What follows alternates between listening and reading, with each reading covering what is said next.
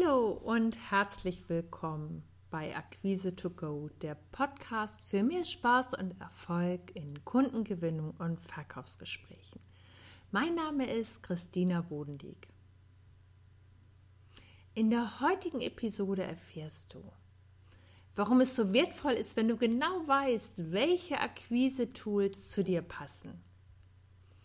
Vielleicht hast du dich ja auch schon mal gefragt, welcher Akquise-Typ du überhaupt bist. Oder vielleicht sagst du auch, hey, zu, wozu muss ich das denn jetzt wissen? Ähm, ich habe das ganz häufig, wenn ich mit meinen Beratungskunden ins Gespräch komme.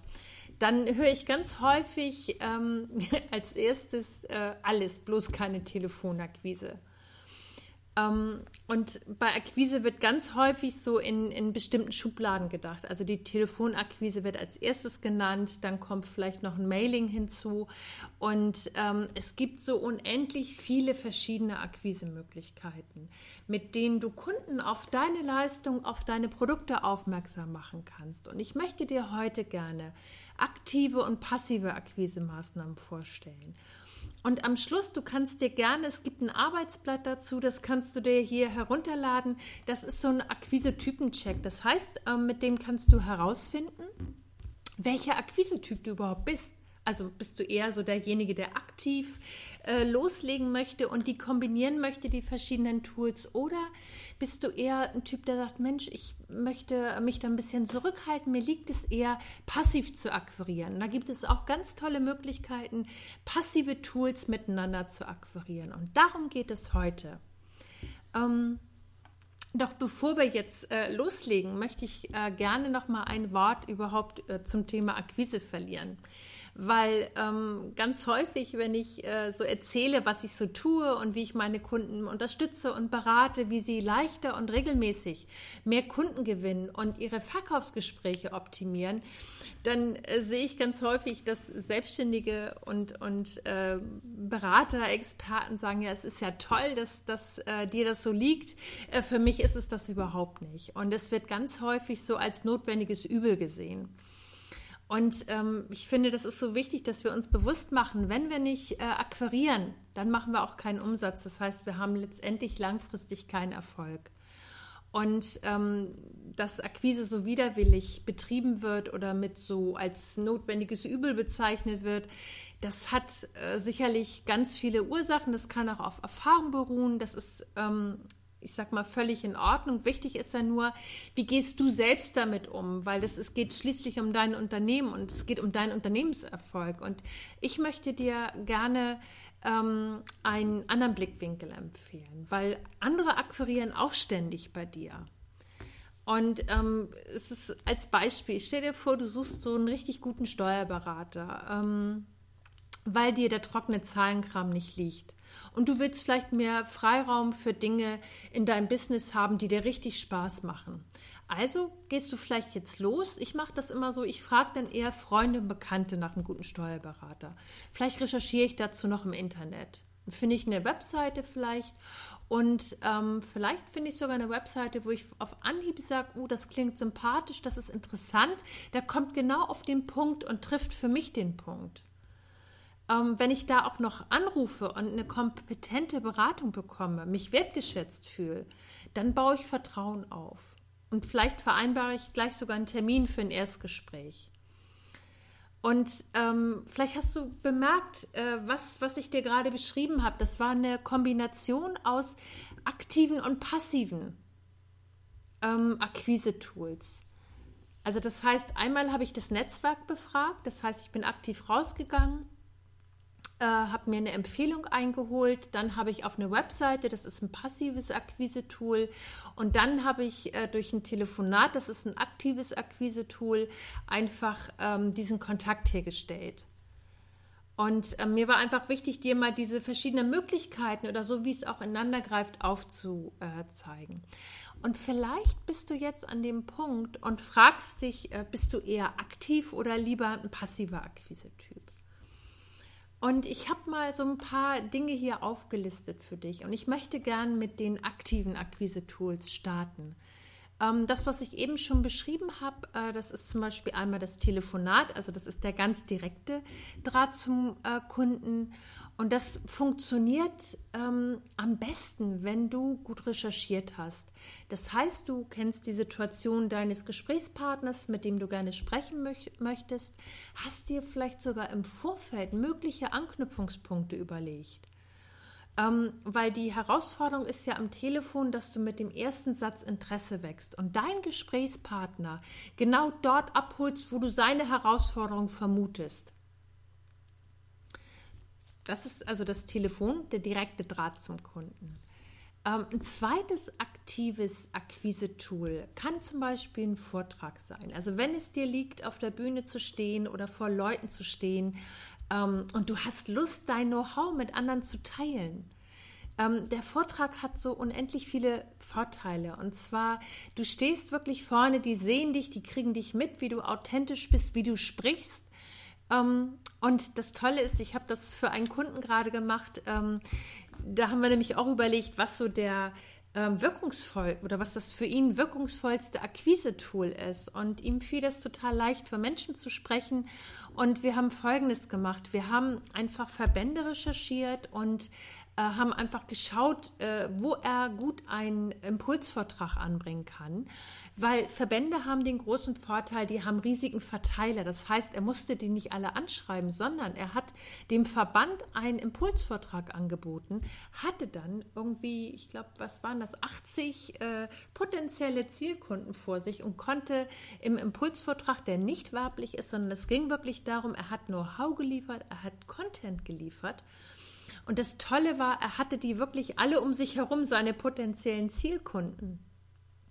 Und im Anschluss an diesem Vortrag ähm, hat er einfach Einzelgespräche geführt und ist irgendwie mit zehn ähm, Erstgesprächen nach Hause gegangen und ganz viele haben sich auf den Vortrag noch gemeldet, Informationen angefordert und daraus sind auch nochmal Aufträge geworden. Also was ich dir aufzeigen möchte, es hat so viele, es bietet so viele Möglichkeiten äh, wenn du zum Beispiel dich für einen Vortrag entscheidest oder, oder das für dich mal ausprobieren möchtest. Ähm, dann gibt es noch ein äh, aktives Tool, das ist das Anschreiben, also ein direktes Mailing. Da ist es genauso entscheidend, dass du im Vorfeld ganz genau recherchierst, was die Herausforderung deines Adressates ist. Weil Zielsetzung ist dort auch, dass du so viel wie möglich an Aufmerksamkeit wächst. Ähm, ein, ein Vorteil ist, wenn du schon in der Headline die Lösung für die Herausforderung deines Kunden zeigst. Und zwar im Idealfall, dass du ein konkretes Ergebnis zeigst.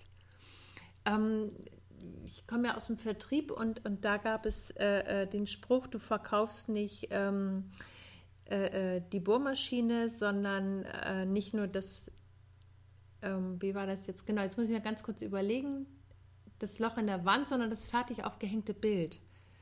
Anders formuliert, ähm, du verkaufst nicht das Ticket, sondern das Reiseziel. Das ist ganz entscheidend, gerade beim Anschreiben, dass du eine gut formulierte Headline hast, wie dein Kunde von der Zusammenarbeit mit dir profitiert. Genau, wichtig ist, dass du auch im Vorfeld klärst, ob du deinen Kunden überhaupt anschreiben darfst. Also je nachdem, ob du im B2B oder im B2C tätig bist, also ob du mit Geschäftskunden Kontakt hast, das gilt auch für die Telefonakquise oder ob du Privatkunden kontaktieren möchtest. Dazu empfehle ich dir einfach, ähm, dass du dir das Telemediengesetz nochmal anschaust, weil das ist ein ganz entscheidender Punkt, damit du da auch äh, vor Abmahnung sicher bist. Okay, jetzt kommen wir zu den ähm, passiven Akquisemaßnahmen. Und ganz wichtig, bevor ähm, wir zu diesen passiven Maßnahmen kommen, ähm, ich weiß, dass die von einer Vielzahl, bei meinen Kunden ist es zumindest so, sehr bevorzugt werden, ähm, weil sie eben gerade diese, diese ähm, der Kunde muss dann selber kommen. Also das heißt, du machst ein Angebot zum Beispiel auf der Webseite und der Kunde kann dann drauf zuschnappen.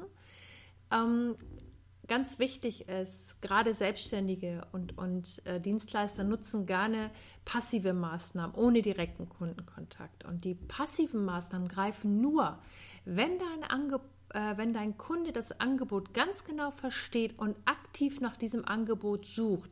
Das ist das Beispiel mit dem Steuerberater, wo ich einfach wissen wollte von meinen Freunden und Bekannten, wer jemand Gutes kennt. Dann funktioniert das. Wenn aber dein Kunde nicht aktiv danach sucht, dann funkt diese passive Maßnahme gar nicht. Also das ist einfach wichtig, dass du dir das bewusst machst. Ähm, und deswegen empfehle ich auch immer, dass man aktive und passive Maßnahmen miteinander vermischt. So, dann starten wir jetzt mit den passiven Maßnahmen. Das ist, kann zum Beispiel die Webseite sein. Wichtig ist, wenn du äh, deine Webseite wirklich als Kundenmagneten nutzen möchtest, ist es entscheidend, dass du darauf achtest, dass dein Kunde, sobald er diese, auf diese Webseite klickt, sofort versteht, was er bei dir bekommt. Und zwar auf den ersten Klick. Das ist ganz, ganz wichtig. Äh, du beschreibst äh, aus der Situation, aus der Perspektive deines Kunden, wie du ihn unterstützt und am besten, im besten Fall mit einem konkreten Ergebnis. Um das Ganze noch zu verstärken und auch deine Reichweite zu verstärken, kannst du zum Beispiel auch mit einem Blog arbeiten. Da kannst du zeigen, was du drauf hast, wie die Zusammenarbeit mit deinen Kunden ist. Du kannst Einblicke in die tägliche Praxis geben, wie deine Kunden durch die Zusammenarbeit mit dir profitieren. Wichtig ist, dass du darauf achtest, dass du nicht werblich schreibst, sondern dass du die Zusammenarbeit beschreibst und ähm, im Idealfall auf so eine locker äh, unterhaltsame Art und Weise. Und ähm, du kannst auch, was auch klasse ist, dass du dort auch deine Kunden zu Wort kommen lässt. Das kannst du hier, das ist nämlich jetzt genau die Überleitung zu dem nächsten Thema, und zwar sind das die Referenzen. Ähm, das ist so eine prima Möglichkeit, im Originalton wirklich deine Kunden zu Wort kommen zu lassen. Ähm, gerade für neue Auftraggeber, äh, die noch nicht mit dir gearbeitet haben, die schauen sehr schnell auf einer Webseite, wenn sie sich anfangen für deine Leistung zu interessieren, schauen die einfach auf die Referenzen und die wollen wissen, wie die Zusammenarbeit mit dem bisherigen Kunden war. Und die Referenzen sind ein ganz wertvoller äh, Aspekt, um Vertrauen aufzubauen. So, ich fasse das jetzt nochmal für dich zusammen. Also, heute ging es um äh, aktive und passive Akquise-Maßnahmen. Meine Empfehlung für dich, ich habe dir so ein paar aufgezählt, also das Telefon, der Vortrag, das Anschreiben, das sind so die aktiven Maßnahmen. Die Website, der Blog, die Referenzen sind eher passive Maßnahmen. Meine Empfehlung für dich ist, dass du das kombinierst im besten Fall, weil wenn du nur mit passiven Maßnahmen arbeitest, dann muss dein Kunde schon aktiv danach suchen. Der Vorteil ist, wenn du ähm, mit aktiven Maßnahmen arbeitest, wie das Telefon oder das Anschreiben, dann bist du in der Aktion und steuerst das Ganze. Das heißt, du hast äh, den äh, wirklich das Steuer in der Hand und kannst das Ganze ähm, bestimmen und den Ablauf auch, die Schnelligkeit bestimmen. Das ist einfach wichtig, dass du dir das bewusst machst. Ähm, ein weiterer Punkt, ich habe äh, hier für dich, das mache ich unter dem Podcast nochmal, ein Arbeitsblatt, wie du deine idealen Akquise- und Marketing-Tools findest, damit du einfach sofort mit deiner eigenen individuellen Akquise-Strategie loslegen kannst, weil ähm, Akquise wird dich die gesamte Zeit deiner Selbstständigkeit begleiten. Also es ist kein kurzer Sprint, vielleicht hast du gedacht, du machst mal eben 100 Meter Lauf. Das ist es nicht, sondern es ist ein, ein Marathon, der dich die ganze Zeit begleitet und du kannst durch Training, ähm, wirst du da halt immer besser. Und entscheidend ist, dass du deine eigene individuelle Art damit findest. Und dazu dieses Arbeitsblatt, was ich für dich entwickelt habe, ähm, kannst du dir gerne runterladen das hilft dir herauszufinden, welcher Akquise-Typ du überhaupt bist und das Allerwichtigste, welche Akquise-Tools ideal zu dir passen, damit du deine eigene Kombination daraus erstellen kannst. Ja, prima, dass du wieder bis zum Schluss zugehört hast. Ich wünsche dir jetzt einfach viel Spaß und Erfolg in deinen Akquise- und Verkaufsgesprächen. Ich freue mich, wenn du mir Feedback gibst in der Facebook-Gruppe Akquise Plus wie es für dich ist, vielleicht auch Erfahrung äh, berichtest, äh, wie du deine eigene individuelle Akquisestrategie entwickelt hast oder vielleicht hast du auch noch Fragen dazu. Super wäre, wenn du mir bei iTunes eine positive Empfehlung gibst, ähm, einfach damit der Podcast besser gefunden wird und auch noch viel mehr äh, Menschen davon profitieren können. Das würde mich riesig freuen. Also, bis zum nächsten Mal.